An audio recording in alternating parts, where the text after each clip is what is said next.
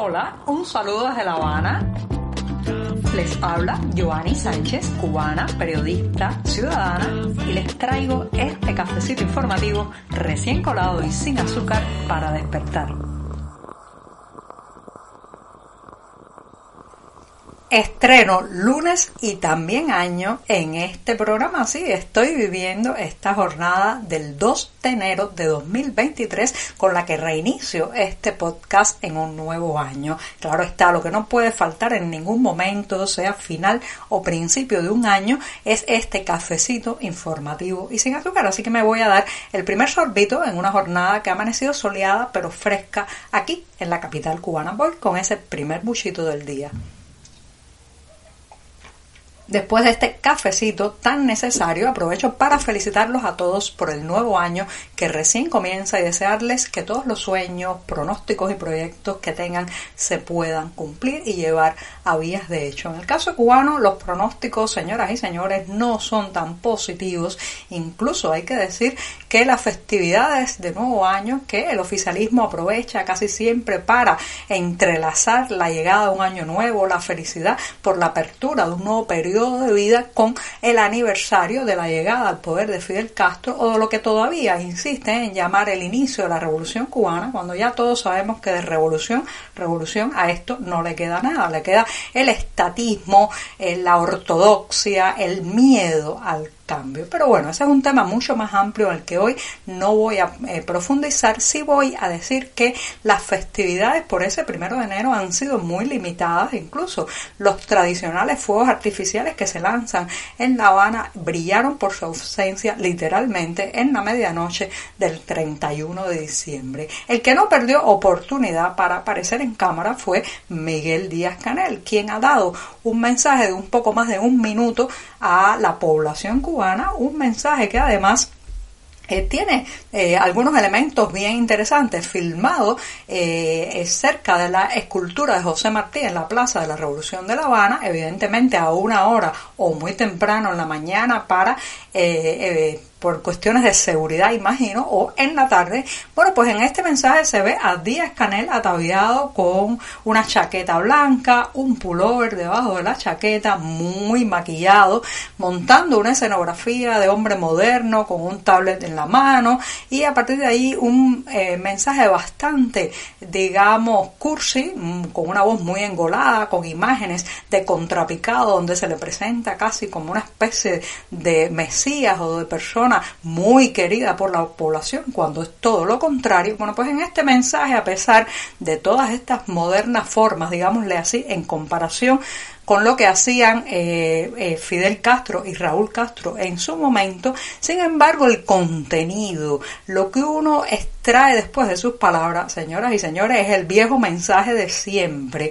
Un mensaje que apela al sacrificio, un mensaje que apela a seguir luchando por mantener el actual sistema, un mensaje que además eh, es para un grupo, ¿sí? En un momento Miguel Díaz Canel incluso habla de que este año 2023 al que pinta como un año de retos y de posibles mayores dificultades que el anterior, bueno, pues que este año que cataloga también de desafiante es más atractivo para todo el que se sienta revolucionario. Fíjense qué detalle, este no es el estadista que le habla a toda una sociedad o a todo un país. Este es el líder de un partido hablándose, hablándole a los suyos, a una porción de la nación, a una parte de la sociedad que es muy difícil calcular qué porcentaje representa, pero que si uno eh, eh, escucha cómo se habla en las calles podría decir que cada vez son menos. O sea, es el discurso partidista desde una hegemonía ideológica a un grupo de los suyos, de sus fieles, para los que este año 23 podría ser un año desafiante. Para el resto de la población ya sabemos lo que se augura, colas colas y colas para comprar alimentos, probablemente más cortes eléctricos en la medida que aumente eh, la temperatura y también pues mayor represión. A otra cosa, este es un mensaje de un gobernante que ha visto cómo en el último año ha perdido más de un cuarto millón de personas que se han ido del país. Por tanto, es el mensaje de un derrotado que quiere aparentar victorias. Y la tendencia a la isla en fuga a la escapada nacional y masiva ha seguido los últimos días, específicamente durante esas jornadas de fin de año. Imagino que muchos balseros que preparaban durante días y meses su embarcación aquí en la isla para zarpar en la menor oportunidad vieron en estos días de festividades una posibilidad quizás porque entendieron que por una parte las tropas guardafronteras cubanas y por otra las de los guardacostas estadounidenses podrían estar un poco más distraídas o concentradas en despedir el año viejo y recibir el nuevo. Quizás llegaron en muchos puntos de la geografía nacional a esa conclusión porque han, se han producido bastantes salidas eh, a lo largo de estos días y en Estados Unidos por lo menos 300 migrantes llegaron durante los últimos dos días a un parque nacional ubicado en Cayos de Florida. Esta situación de masiva llegada de migrantes ha obligado al cierre de este parque a partir de la jornada de este lunes para intentar que las autoridades atiendan y rescaten también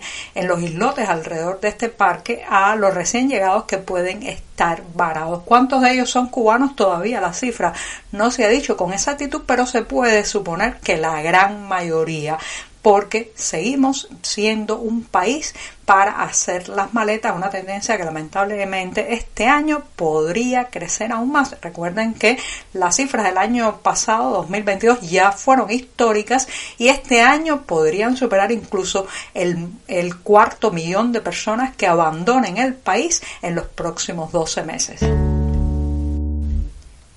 Hace unos días les comentaba en este programa que inteligencia artificial había sido elegida la palabra del año en lengua española, aunque está compuesta por dos palabras, se trata de un concepto que ha ganado muchísima fuerza eh, a lo largo de los últimos meses y por eso la Real Academia de la Lengua Española quiso señalar su importancia en el día a día, en la cotidianidad, también en las preguntas, los cuestionamientos y la información que buscamos. Así que la inteligencia artificial está motivando cada vez más interrogantes y bueno, pues gracias a eso me acerqué a uno de estos chats, el llamado chat GPT de inteligencia artificial, que uno puede interactuar, hacer preguntas e intentar también obtener información de esta eh, entidad que ya reitero, se trata de una inteligencia artificial que compila, que aúna conocimientos, que hace eh, búsquedas bastante efectivas por todo lo que se ha publicado en la gran telaraña mundial antes de responder y ha sido muy interesante porque le he preguntado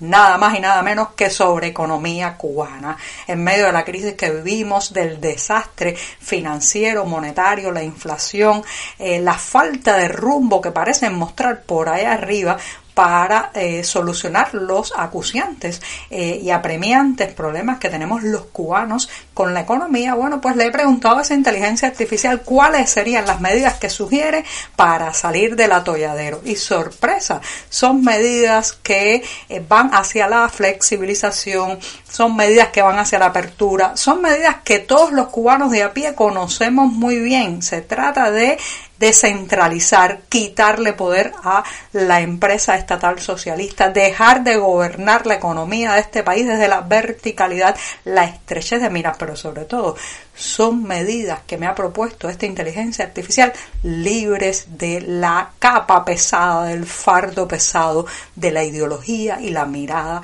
partidista. O sea, señoras y señores, si esta inteligencia artificial gestionara la economía cubana, lo haría muchísimo mejor que el incompetente ministro de Economía Alejandro Gil y todos los que por ahí arriba deciden desde qué comemos hasta qué podemos hacer con nuestro dinero.